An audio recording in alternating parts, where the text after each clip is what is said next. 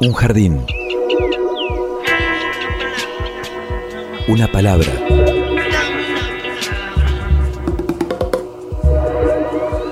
Un sitio donde poder crecer en la tierra. Donde nos alcance el sol. Y donde podamos reír. Una canción que hable de nosotros. De los sueños. De las raíces. Un pasadizo por donde caminar entre las flores. Una tarde. Mi realidad es una realidad donde lo fantástico y lo real se ejecuta cotidianamente. Miles de seres vivos con las formas de hoy, caminando y flotando en este sitio tan diverso que le dedicamos la existencia para descubrirlo.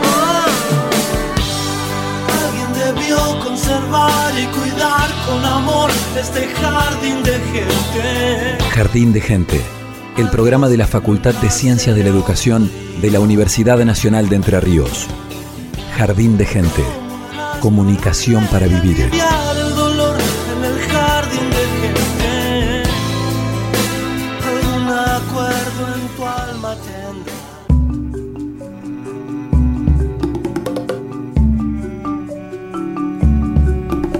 Hola, muy bienvenidos a una nueva edición de Jardín de Gente, el programa de la Facultad de Ciencias de la Educación de la Universidad Nacional de Entre Ríos. Los saluda Evangelina Ramallo, está Pablo Russo y todo nuestro gran equipo. ¿Cómo andas, Pablo? Muy bien, Evangelina. Este, el gran equipo está compuesto Ajá. por Pablo Morelli en la coordinación, está detrás de Grande. Luciana Salazar, que está en los controles, en la puesta al aire, al aire, como un pulpo sobre, Sí. sobre la consola. Agustina Bergomás anda por ahí controlando que esté todo en orden en la producción, igual que Florencia Espíndola, asistente de, de producción de la Facultad de Ciencias de la Educación. Y aquí en esta oportunidad, eh, listos para abordar una temática que parece mentira, que en el año 2022 estemos recién planteando lo que ocurre en la ciudad de Paraná en cuanto a la separación de residuos. Muchas gestiones, ¿no?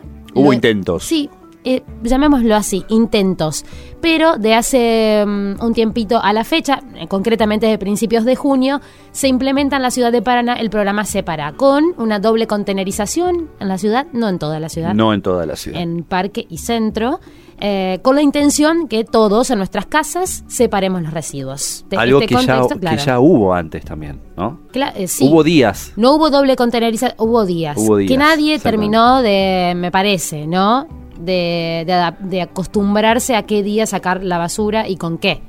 Eh, hay muchos que a partir de aquel intento empezaron a separar residuos en sus casas, pero con este cierto desgano por el hecho de que iba todo a un mismo contenedor y luego al mismo camión recolector y luego eh, todo a un mismo destino, ¿no? Pero hay personas que sí, desde hace muchísimos años, están trabajando eh, para darle otro, eh, otro destino a la, a la basura, ¿no? A los residuos sólidos urbanos y que son justamente los recuperadores. Hoy vamos a conocer historias sobre ellos. recuperadores, recicladores, eh, sobre un tema que es eh, el de los residuos, justamente, que no es obviamente exclusivo de nuestra ciudad de Paraná, eh, ocurre en todas las ciudades, eh, en todo el planeta, porque cada vez producimos más residuos y en algún lado hay que poner esos residuos.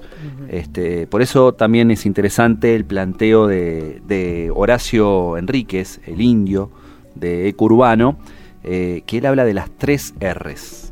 ¿Sabes qué son las tres R's? ¿Él lo cuenta? Él lo cuenta. Lo escuchamos. El problema de la basura en Paraná, dicho correctamente, el problema de la gestión o el desafío de la gestión de residuos sólidos urbanos, refleja un, un conflicto, una tensión social y ambiental histórica en nuestra comunidad. Si bien las políticas ambientales municipales se han ido fortaleciendo en las últimas gestiones, creo que los paranaenses tenemos un problema cultural, un problema de educación que es finalmente un problema de valores. El artículo 41 de la Constitución Nacional dice que todos los argentinos tenemos el derecho a tener un ambiente sano, pero ese al mismo artículo reza que tenemos el deber de preservarlo, es decir, este artículo constitucional incorporado en el año 94, es un derecho, pero también es un deber. Los arroyos y los bordes de, de nuestra ciudad nos muestran una falta de compromiso, una falta de solidaridad con el ambiente, pero también con los recuperadores de residuos y finalmente con las generaciones futuras. Creo que necesitamos fortalecer las políticas públicas en materia de gestión ambiental integral, poniendo eje en la participación ciudadana, pero también en el compromiso y en la participación responsable del sector productivo y también del sector público que debe liderar los programas de separación en origen, de recolección diferenciada y finalmente de valorización. Este es el tiempo que nos ha tocado, un tiempo de crisis climática, de un planeta que no resiste tantos residuos acumulados en sus territorios, en, sus océanos, en sus mares. Y esto nos obliga a pensar claramente en, en este desafío que pone a los valores como un tema central, ¿no? Ser responsables, desarrollar eh, hábitos y costumbres alineados a valores profundos como el cuidado, el paradigma del cuidado debe atravesar estas, estos programas, planes o políticas públicas si realmente queremos darle una vuelta de, de, página, por así decirlo, a un problema que ya data de más de 100 años en la ciudad de Paraná. Jardín de Gente. Y después de este primer testimonio vamos a sumar la palabra de quien está al frente del área en la Municipalidad de Paraná, Silvina Saavedra, es subsecretaria de Ambiente y Acción Climática. Le damos la bienvenida. Te saludamos Evangelina Ramallo y Pablo Russo. ¿Qué tal? Buenas tardes, ¿cómo están? Muy buenas tardes. Eh, bien, bien, acá con intenciones de conocer, bueno, cuáles son, imagino yo, los primeros resultados, ¿no? Porque hay una evaluación que, que llevará su tiempo, pero ¿qué está pasando en Paraná en cuanto a la separación de residuos hoy por hoy? Bien, bueno, podemos hacer dos análisis. En un principio fue eh, buenísimo, o sea, se veía muy bien el cambio. Después se fue estabilizando un poco, ¿sí? ¿Qué quiere decir eso? O sea, al principio vimos bien eh, la, la separación que hacía la gente en el domicilio, pero después como que se fue un poco descansando en esto, ¿sí? Sabemos que es un cambio de hábito, que lleva tiempo, pero a veces el tema de que decir eh, por ejemplo, te dicen, ah, no, porque en mi cuadra no tengo los dos contenedores, entonces no voy a separar porque no tengo el verde, ¿sí? O sea, es una cuestión de eh, saber para qué estamos separando, saber que si nosotros separamos la, basura, eh, vamos a tener una parte que no es basura, una parte que va a ser útil y se transforma en residuo que le llamamos nosotros, ¿sí? Y esa parte tiene un valor económico para familias que viven de eso de ese de, de la digamos de la de la venta de ese material. Entonces seguir cambiando el hábito concientizarnos de que lo que nosotros hagamos en nuestro domicilio el destino que le demos va a ser para beneficio o para perjuicio. Si yo la separo bien va a ser un beneficio. Y si yo no la separo estoy perjudicando no solo a familias que viven de eso sino también al ambiente por el destino final que tiene este material Silvina, buenas tardes. Eh, ¿Hay algún, algún estudio, alguna estadística de, cuánta basura y cuánto residuo se produce en la ciudad de Paraná por día? Yo no tengo los números exactos, eso te lo dicen bien eh, la gente de servicios públicos. Lo que yo te puedo decir, sí, es que a nivel de la planta de reciclado, sí, la planta donde se hace la separación, eh, los informes que nos han dado en, el, en este último tiempo, viste, desde que comenzó allá por el 7 de junio el, el tema de la doble contenerización, ellos el material lo reciben en mucho mejor estado que eh, antes de eso, ¿sí? Por ende, lo que reciben en mejor estado eh, es más comercializable, o sea, se comercializa mejor. Por otro lado también, lo que también nos decían es que disminuyó un poco lo que es papel y cartón, ¿Y eso por qué? Porque eso se lo llevan otros eh, recicladores informales que hay, ¿viste? al tener ese, ese material en un contenedor y está limpio, directamente sacan la bolsa del contenedor y ya se lo llevan, ¿sí? Pero de todas formas, el material que ellos reciben para poder eh, reciclar viene en mejores condiciones. Claro, y pensar que ese trabajo de la planta de tratamiento de residuos viene desde hace ya varios años. Eh, no sé si, si tenés precisamente la, la, cantidad de años, pero son dos gestiones aproximadamente que más yo- que, que está creo que funcionando. comen- Creo que comenzó en 2015, por allí, fines Sí. del 2015, mediados del 2015. Sin ¿sí? embargo, que- este, no, no había separación y el trabajo que tenían que hacer, uno que tuvo la oportunidad de ir y, presenciar, ¿no? Eso, el abrir las bolsas y encontrarse con todo mezclado, sí. era Exacto. tremendo. Exacto, es lo que vos decís. O sea, es- ahora, eh, o sea, se- si bien es un trabajo pesado, al llegar el material en mejores condiciones, obviamente eh, vas a tener mejores resultados, ¿sí? Menos exposición a toda esa mezcla de, de la basura. Hacer esas, es- es- ese, a ver, ese simple llamado. Ese es el ejercicio Sí. que hay que hacer en casa, ¿no? Exacto. Basura es lo que no me sirve, es cuando yo mezclo todo, que mezclo la yerba, lo orgánico, todo con papel, nylon, latita, botella, ¿sí?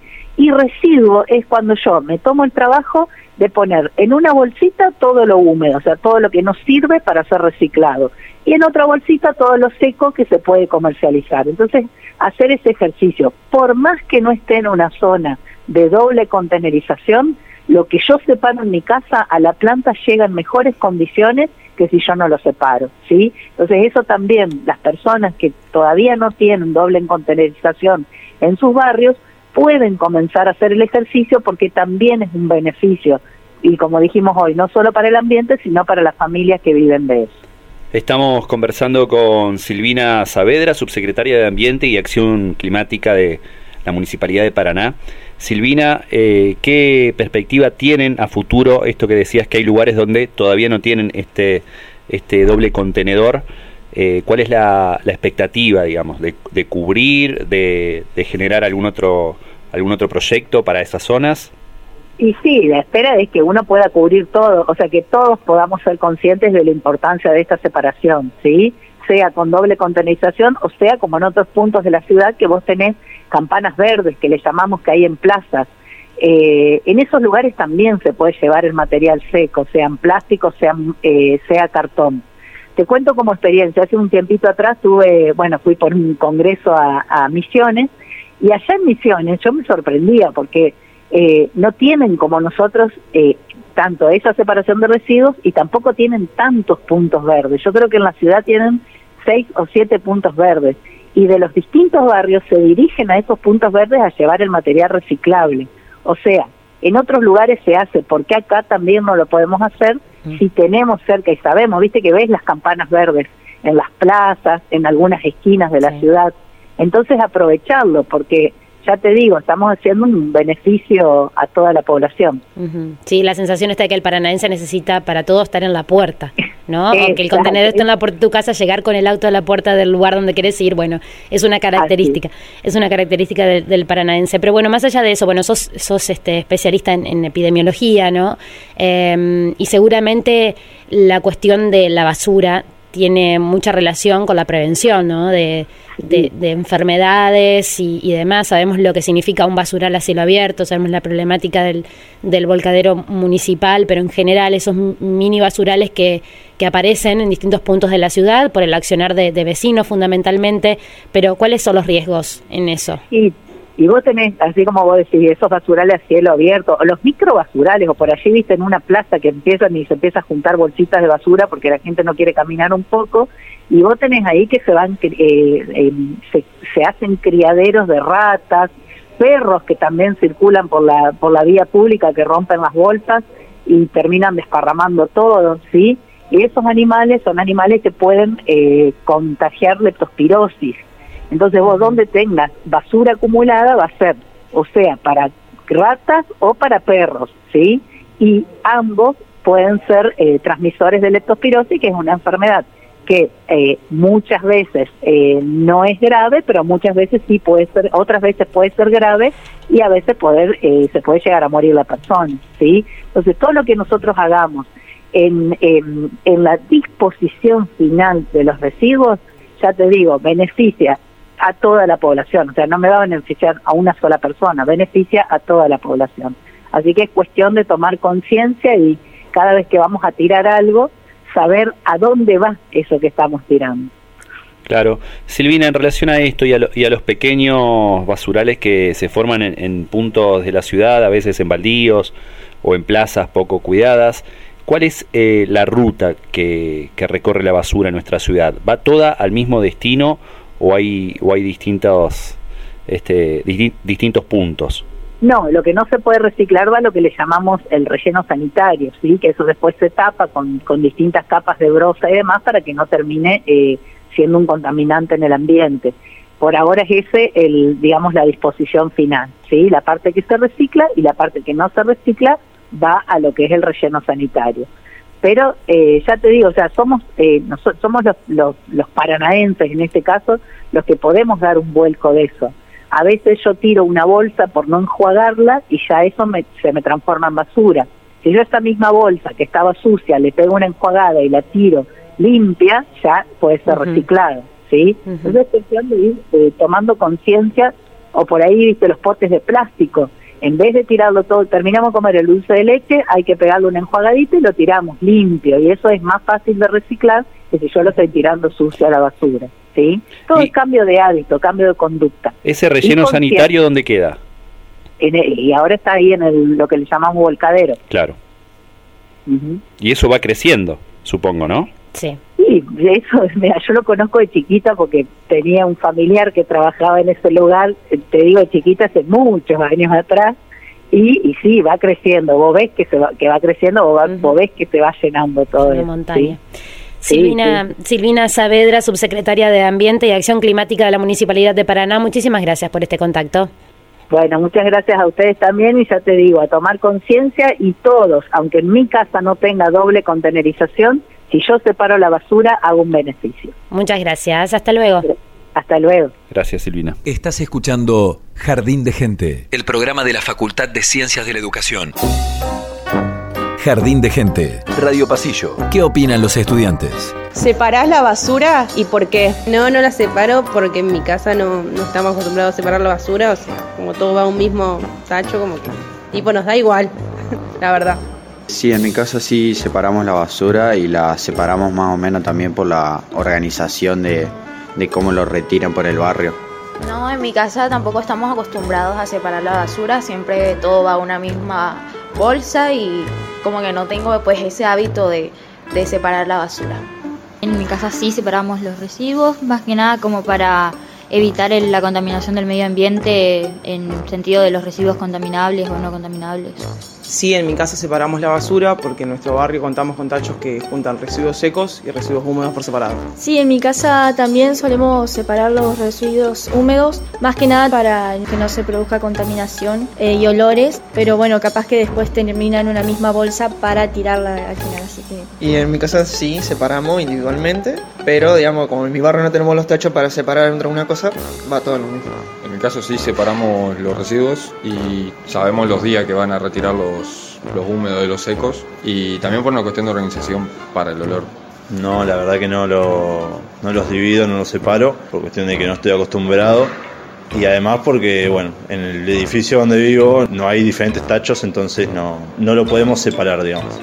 Jardín de Gente, Radio Pasillo, la opinión de los estudiantes. Jardín de Gente.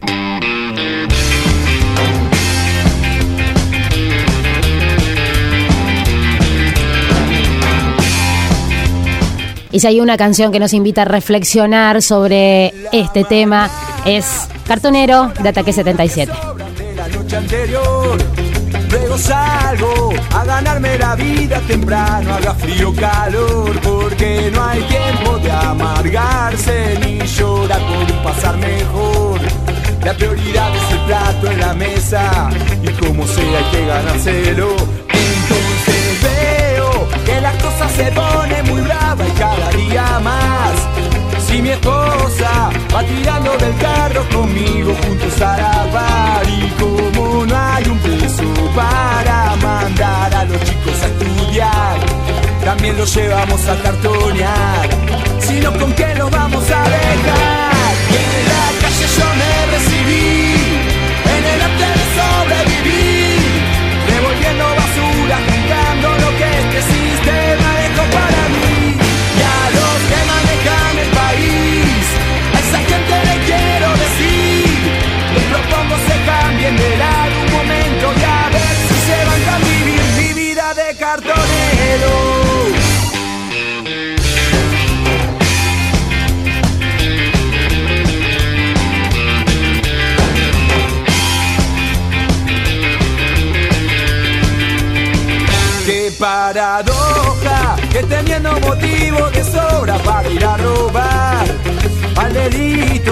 yo le esquivo inventando trabajo en donde no hay encima de rebote. Soy la alternativa ecológica, reciclando lo que todos tiran, los desechos de la sociedad.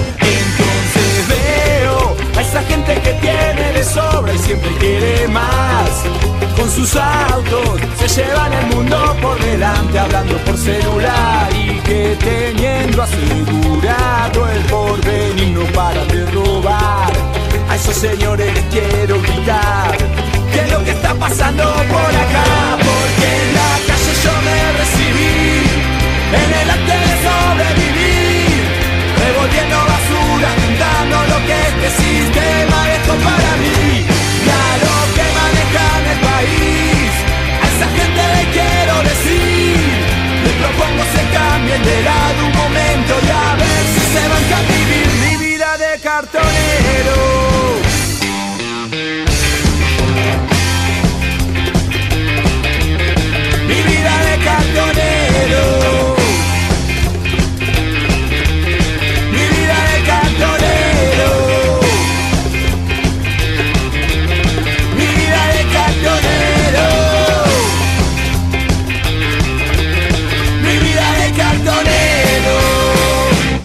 Jardín de gente. Un jardín. Una palabra.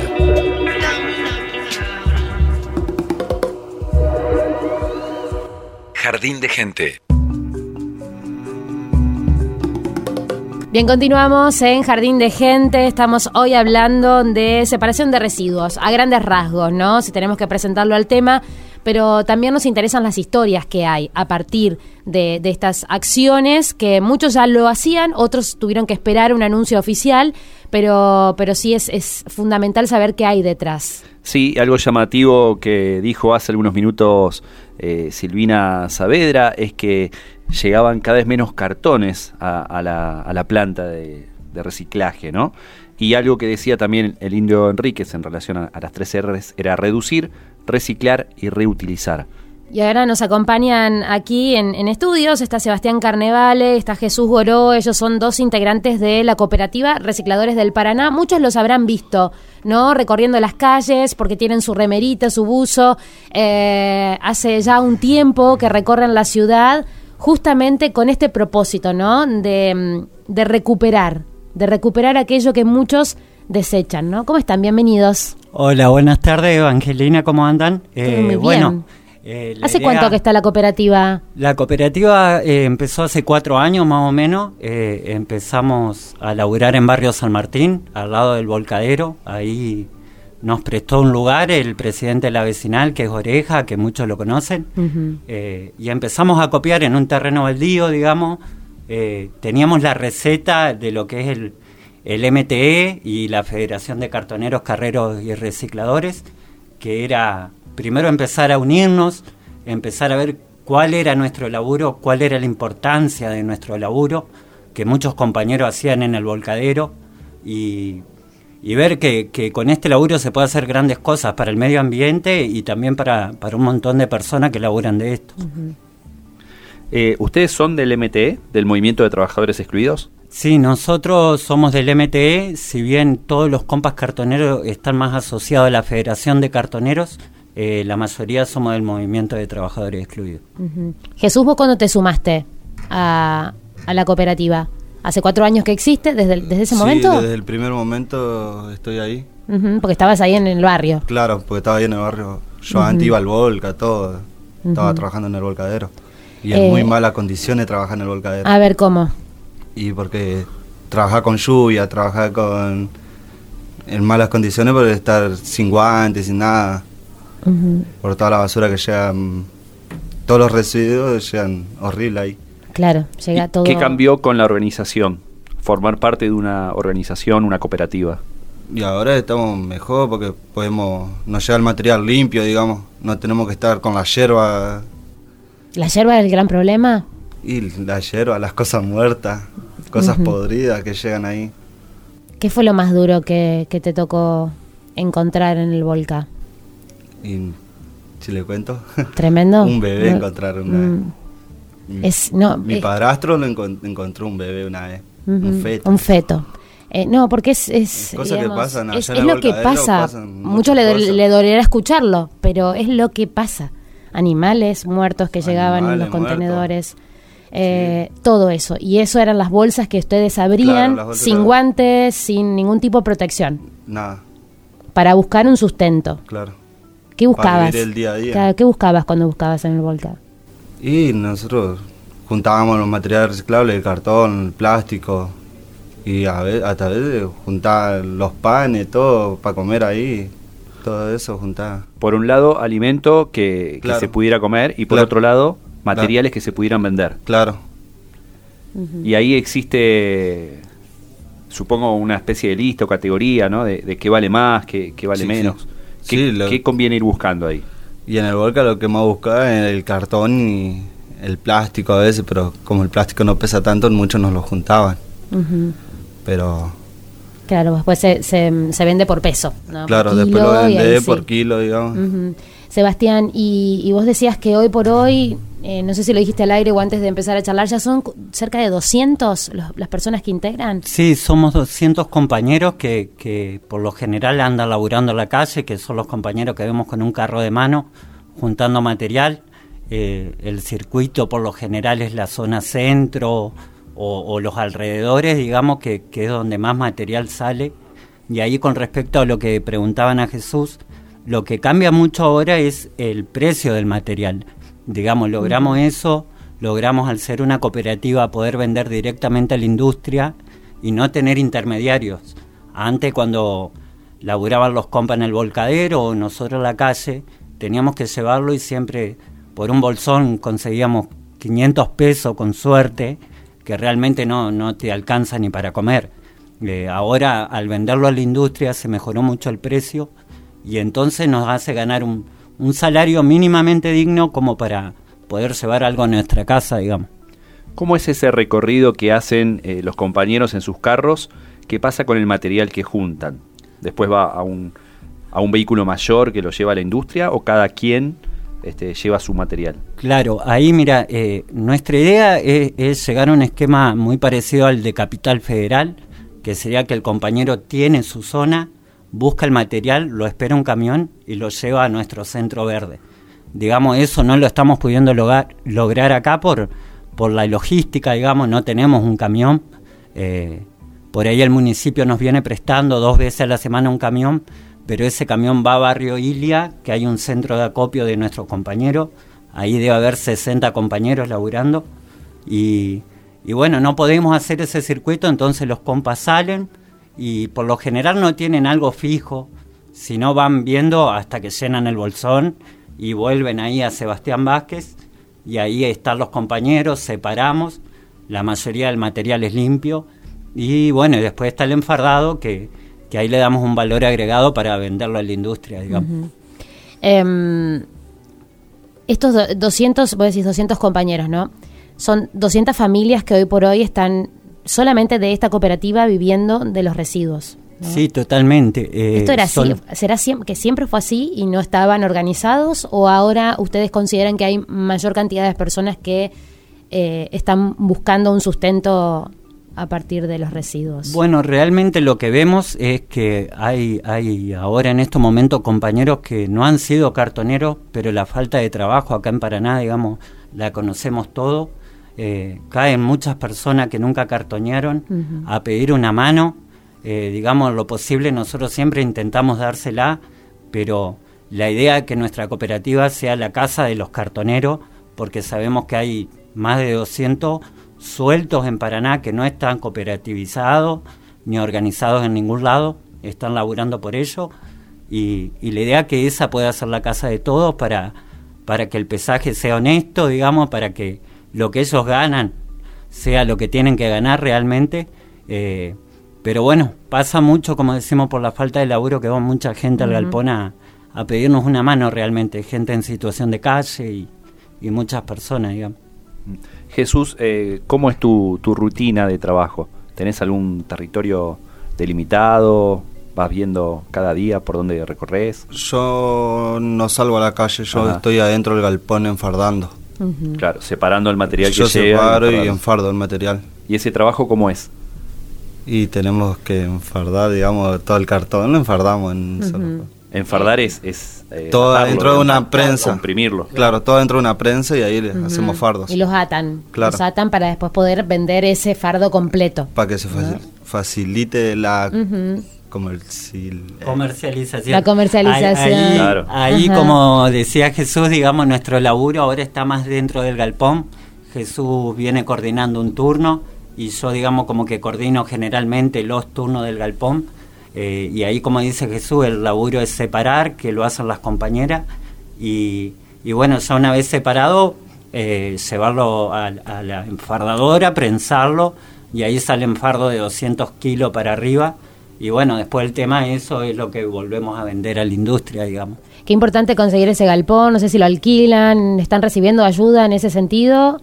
¿Cómo Eh, fue? Bueno, ahí, digamos, en nuestros comienzos tuvimos mucha ayuda de suma de voluntades. Ellos nos impulsaron mucho con este laburo, digamos.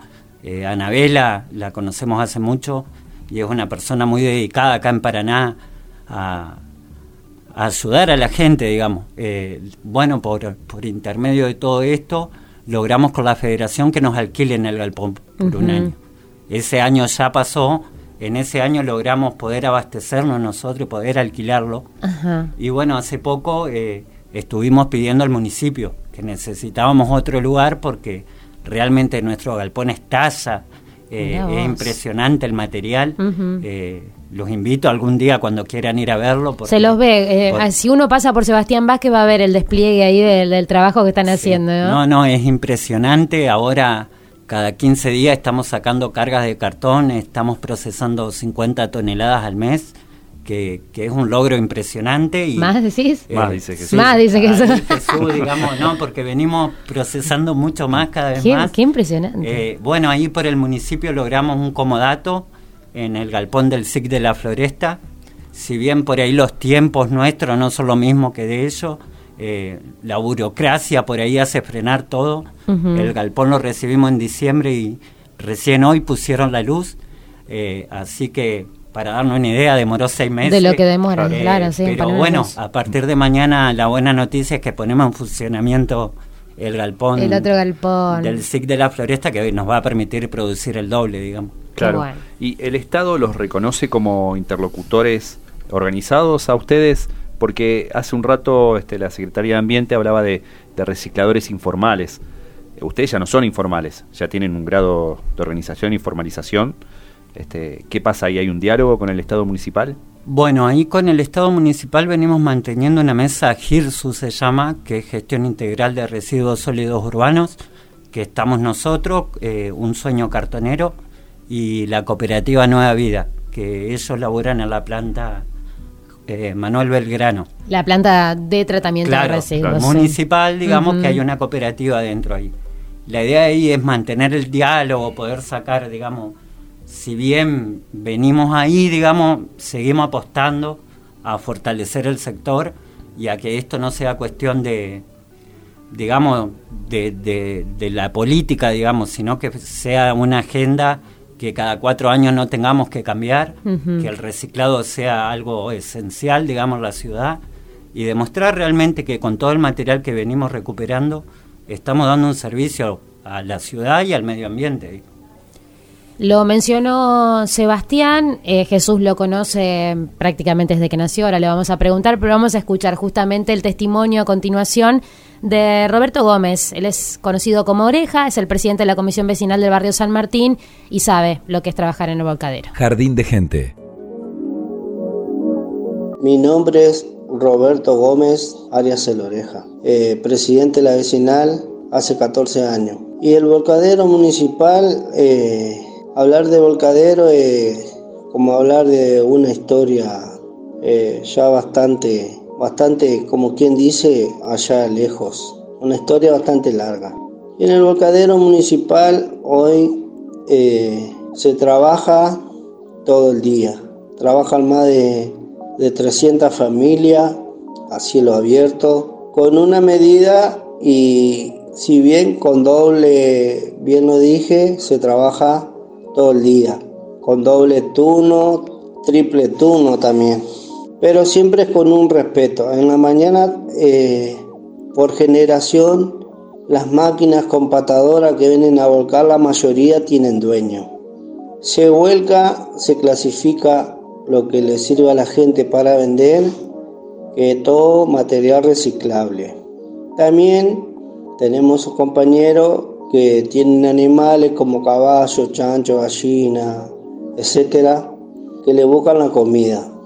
También tenemos familias que buscan para comer, que van a buscar aquello que les sobra a la, familia que tiran, que tiro yo, que tira vos, que vive en el centro, que no saben a dónde va. Hay familias que buscan solamente para, para comer. Y bueno, es un trabajo, si bien es digno, porque la familia vive en el día a día, muchas mujeres, muchos pibes, jóvenes, muchos niños en el volcán, sí, muchos niños, porque los niños si van al volcán es porque el padre por ahí no tiene el sustento para aguantarlo, como para comprarle las suficientes cosas para poder contenerlo en su casa o o en la escuela o en el club, no sé, donde tendrían que estar los chicos. Pero, pero más allá de eso, lo que sí a nosotros lo, como quien dice, lo, lo molesta un poco porque son 300 familias que hay que van a trabajar de la basura. Y te digo que son los mejores recicladores que hay, son la gente que trabajan en el volcadero. Porque si hoy no había esa gente trabajando en el lugar que estamos trabajando con la basura, y la basura no sé a dónde estaría. Por eso hay que ser agradecido con esa gente que trabaja todos los días, a doble o triple turno, como, quien dice. En la mañana siempre se respeta porque de generaciones tienen dueño. Fueron de padre, de hijo, de ahora están siendo de los nietos, de los nietos la, la basura y todo se respetan en el turno de la mañana. Ya a la tarde no, son muy pocas las que tienen dueño. La mayoría de la basura de la tarde vienen sin dueño y ahí el que saca, saca. El que saca, saca, el que, bueno, el que junta más, el que junta menos, ¿tenés? Así que una, es una larga historia hablar del volcadero, pero bueno, son gente que no tienen trabajo, un trabajo digno. Puede haber gente con planes sociales, potenciar trabajo, pero hoy un potencial trabajo a nadie, pienso que ni a mí ni a vos nos alcanza un potencial trabajo para, para sostener una familia. Por eso, último recurso es el volcadero. Jardín de gente, miles de miradas para descubrir. Por la radio de la universidad Nacional de Entre Ríos. Ah, escuchábamos a, bueno, Oreja, eh, Roberto Gómez de Barrio San Martín, que nos... Rengo Oreja. Sí, contaba justamente cuáles son las, las, las implicancias que tiene trabajar ¿no? con, con la basura, en este caso en el volcadero.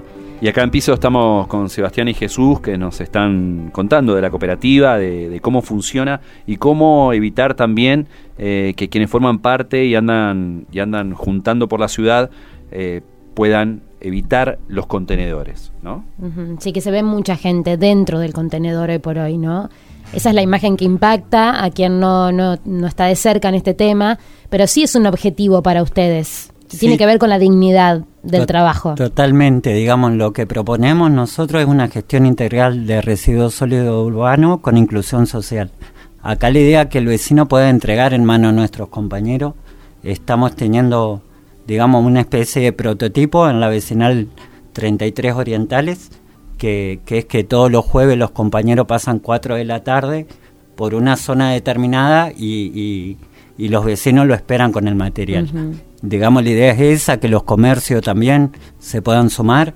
Eh, siempre hay un compañero dando vuelta con el carro, con el uniforme, que, que, lo podemos ver por un montón de lugares de Paraná, así que la idea es esa, que se lo podamos entregar en mano, digamos, y que podamos conocer realmente a quién le estamos dando el material, dándonos cuenta que ese compañero eligió laburar, salir con un carro, que por ahí la calle te lleva a muchas elecciones que no son, y estos compañeros deciden andar todo el día con un carro de mano para, para poder llevar algo a su casa, digamos. Entonces esa es la idea, que tomemos conciencia de que separar en origen ayuda al medio ambiente, pero ayuda a un montón de personas que estamos laburando de esto. Si alguien tiene material para, para entregar directamente, ¿cómo se puede contactar con ustedes? Bueno, ahí tenemos las redes sociales, en Facebook, Recicladores del Paraná, Instagram, que ahí por lo general estamos recibiendo mensajes. 3.368 seguidores tienen en Instagram. Sí, eh, la página de Instagram recién eh, viene creciendo Sí. un montón, un montón de gente que se suma y, y nos da un montón de aliento, también nos hace darnos cuenta que realmente estamos haciendo algo re valioso en la ciudad y, y la verdad que nos llena de orgullo ver eso, digamos, que nos apoyen porque realmente, como le decía, buscamos encontrar una solución en tantas cosas, digamos, que vienen pasando y, y que Bien. está todo mal acá con el laburo, así que encontramos nuestra forma de mostrar que, que queremos laburar realmente y, y que sirve para algo todo esto, digamos. Totalmente. Ahí los encuentran en Instagram, en Facebook, están en Sebastián Vázquez 333, es re fácil 333, de lunes a viernes de 8 a 18. Ahí también pueden llevar y si, y si no, coordinar para que ustedes vayan a retirar. Si hay vecinos que se organizan, por ejemplo, en un barrio, en una cuadra se organizan y, y pueden coordinar un horario incluso para que vayan a retirar. ¿eh? La verdad, felicitaciones por las garras, por la garra, por las ganas. Eh, decíamos, hay 200 familias que hoy están formando parte de esta cooperativa, pero hay otras 300 que están en el Volca, que hay que solucionar el problema ambiental y social eh, también en ese lugar. Yo estoy segura que todos quieren una mejor calidad de vida y trabajar de manera digna, pero primero también hay que ocuparse de esas 300 familias que hoy por hoy viven, siguen viviendo de la basura en el volcadero municipal. Sebastián Jesús, muchísimas gracias por la visita a Jardín de Gente, que está cerrando con música también. Sí, sí, sí, sí, no, es con música. eh, nuevamente. De la banda Los Romeos, Sí, que en el 93 llegaron a los primeros puestos del ranking con un tema Sí. que se llamaba Basura. y, y claro, sí, bueno. Bueno, muchas Gracias a los dos. Éxitos. Nos vemos la semana que viene.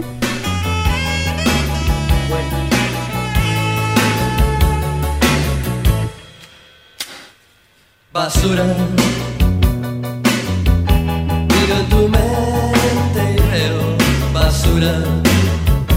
Que se refleja en tu piel tan oscura y en tu corazón. Ternura,